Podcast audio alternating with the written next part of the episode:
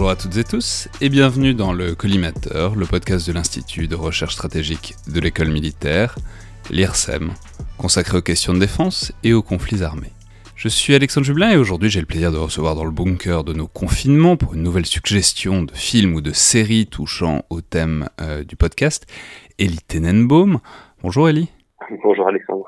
Alors, c'est, c'est pas votre premier passage dans le podcast, donc je pense que les auditeurs commencent à bien vous connaître.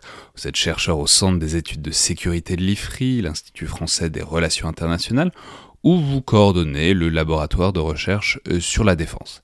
Et on a donc le plaisir de vous avoir au téléphone pour parler d'un film qui recoupe d'ailleurs euh, dans une certaine mesure vos thèmes de recherche, puisque euh, je rappelle que vous avez travaillé sur l'histoire de la guerre irrégulière au XXe siècle, recherches qui sont d'ailleurs devenues un livre, Partisans et Centurions, auquel on avait consacré un des premiers épisodes euh, du podcast.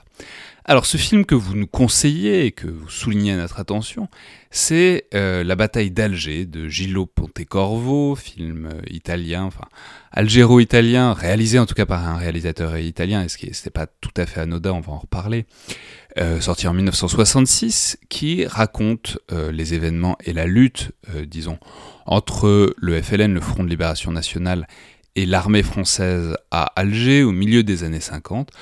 Alors c'est évidemment un film engagé qui montre toute la violence de la lutte anticoloniale et de la répression française au sein de la ville d'Alger, qui s'inscrit dans un contexte politique précis, mais je, vais vous laisser en parler, et je vais vous laisser surtout nous dire pourquoi il mérite donc à votre avis, un visionnage pendant ces longues journées de confinement euh, qui nous occupent Je signale au passage qu'il est disponible à la demande sur la très bonne plateforme La Cinétech.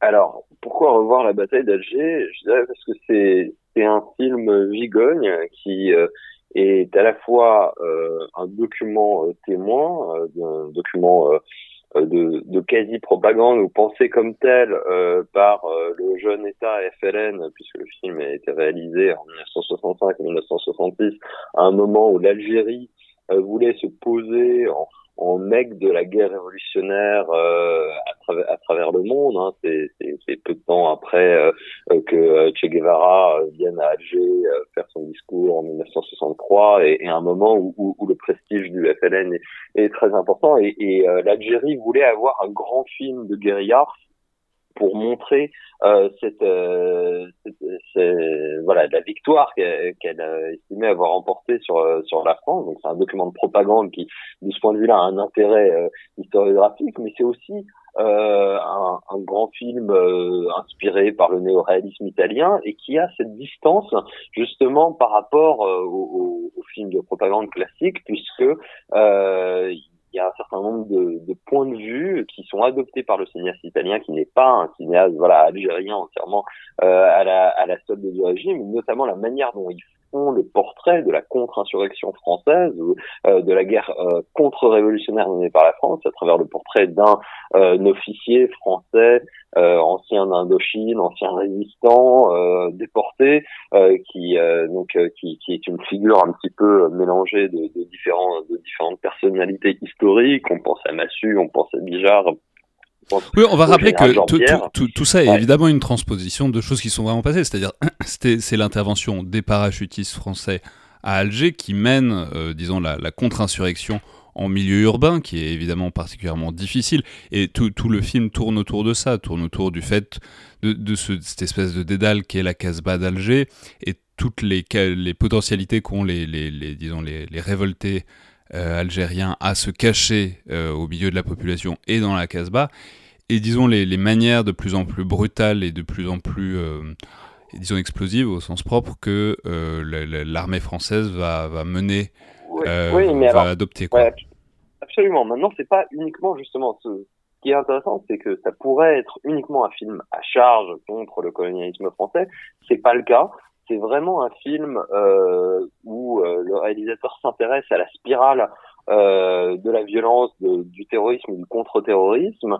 Euh, et d'ailleurs, initialement, euh, Gillo Pontecorvo et son scénariste avaient prévu de faire un film sur les parachutistes français. Donc, il a retourné un petit peu la perspective parce qu'il y a eu un intérêt euh, de la part de Yassef Saadi, qui est un ancien du FLN, pour produire un film sur euh, les héros du FLN, mais quand même il reste quelque chose du, premier projet qui s'appelait Para, euh, et donc on a cette espèce de face à face, et donc on voit euh, les attentats menés par le FLN à partir de l'été 1956 à Alger, euh, jusqu'à effectivement le transfert de pouvoir en janvier 1957 avec les parachutistes de la, de la 10e division parachutiste qui, qui prennent le contrôle et les, et les missions de police à Alger même, et ensuite toute la, la menée du contre-terrorisme avec l'importance du renseignement, évidemment la question de la torture qui est montrée pour la première fois au cinéma à cette époque-là euh, et sans, euh, sans, sans dramaturgie euh, euh excessive d'une certaine manière. Il y a, y a ce côté néo-réaliste qui en qui, qui en fait un portrait un petit peu clinique justement.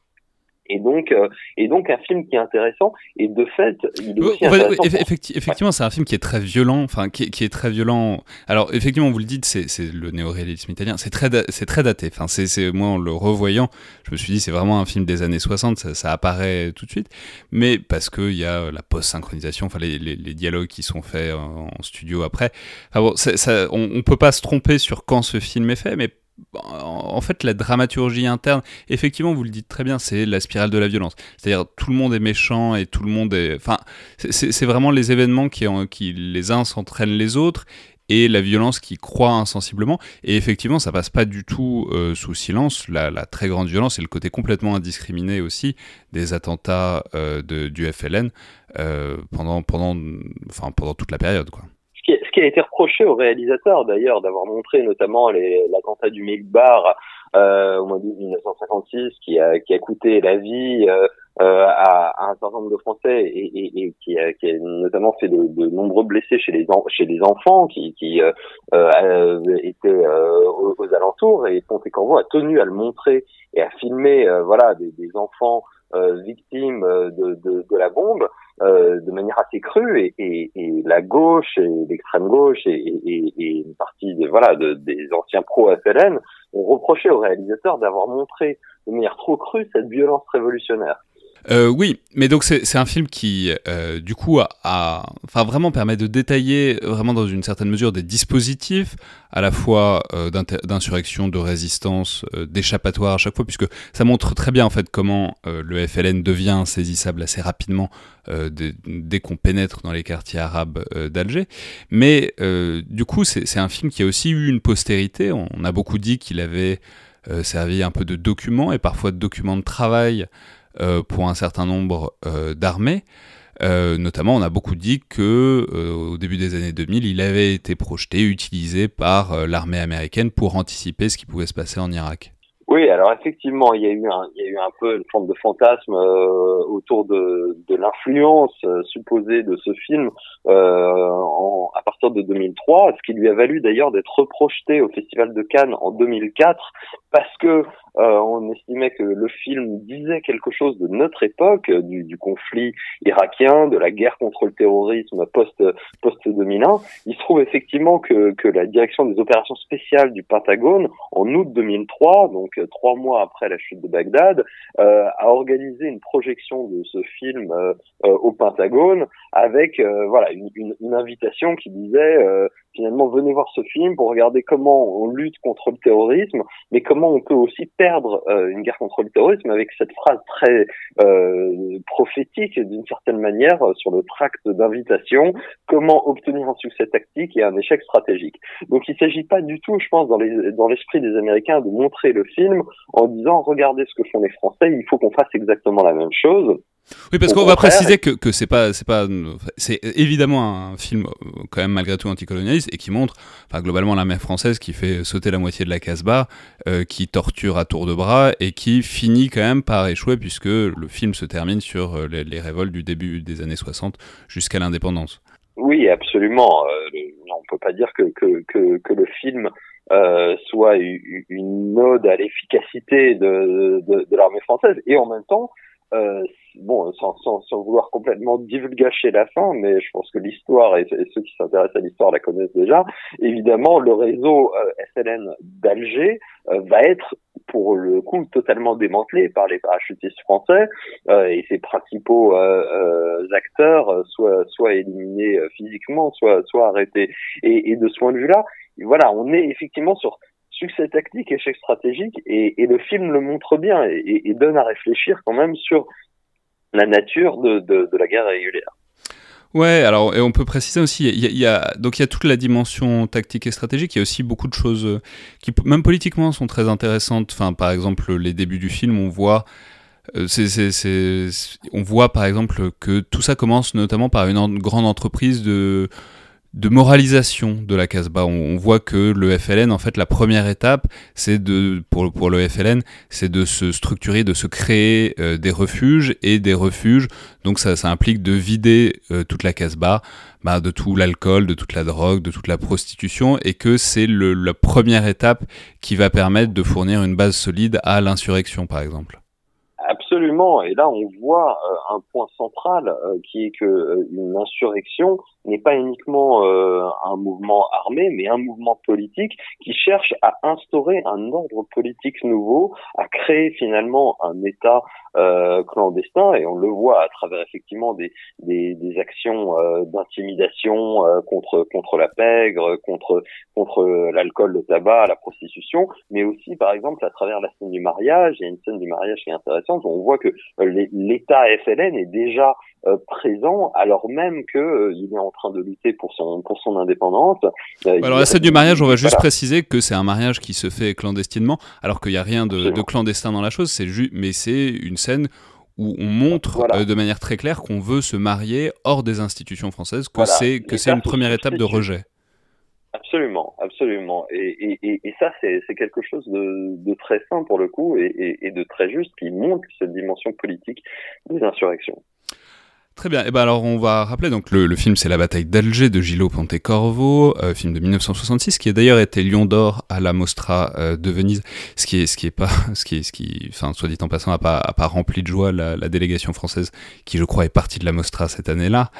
Euh, Mais euh, donc film qui euh, se laisse revoir à plein d'égards différents et à plein de niveaux différents, qui est donc disponible sur à la demande, notamment sur la plateforme La Cinétech. Alors on aurait pu parler de bien d'autres choses, faire bien d'autres parallèles aussi avec notamment les Black Panthers, avec disons la lutte pour les Palestiniens. Mais euh, on n'a pas de temps. Ce sont des parallèles qui sont, je, précise, euh, qui sont dressés notamment dans un article que vous avez consacré à la bataille d'Alger, dans le numéro d'inflexion sur guerre et cinéma qui est paru l'an dernier, dont on avait déjà parlé euh, dans le podcast. Merci beaucoup, Elie Tenenbaum. Merci, Alexandre. Et bonne journée à tous et à demain.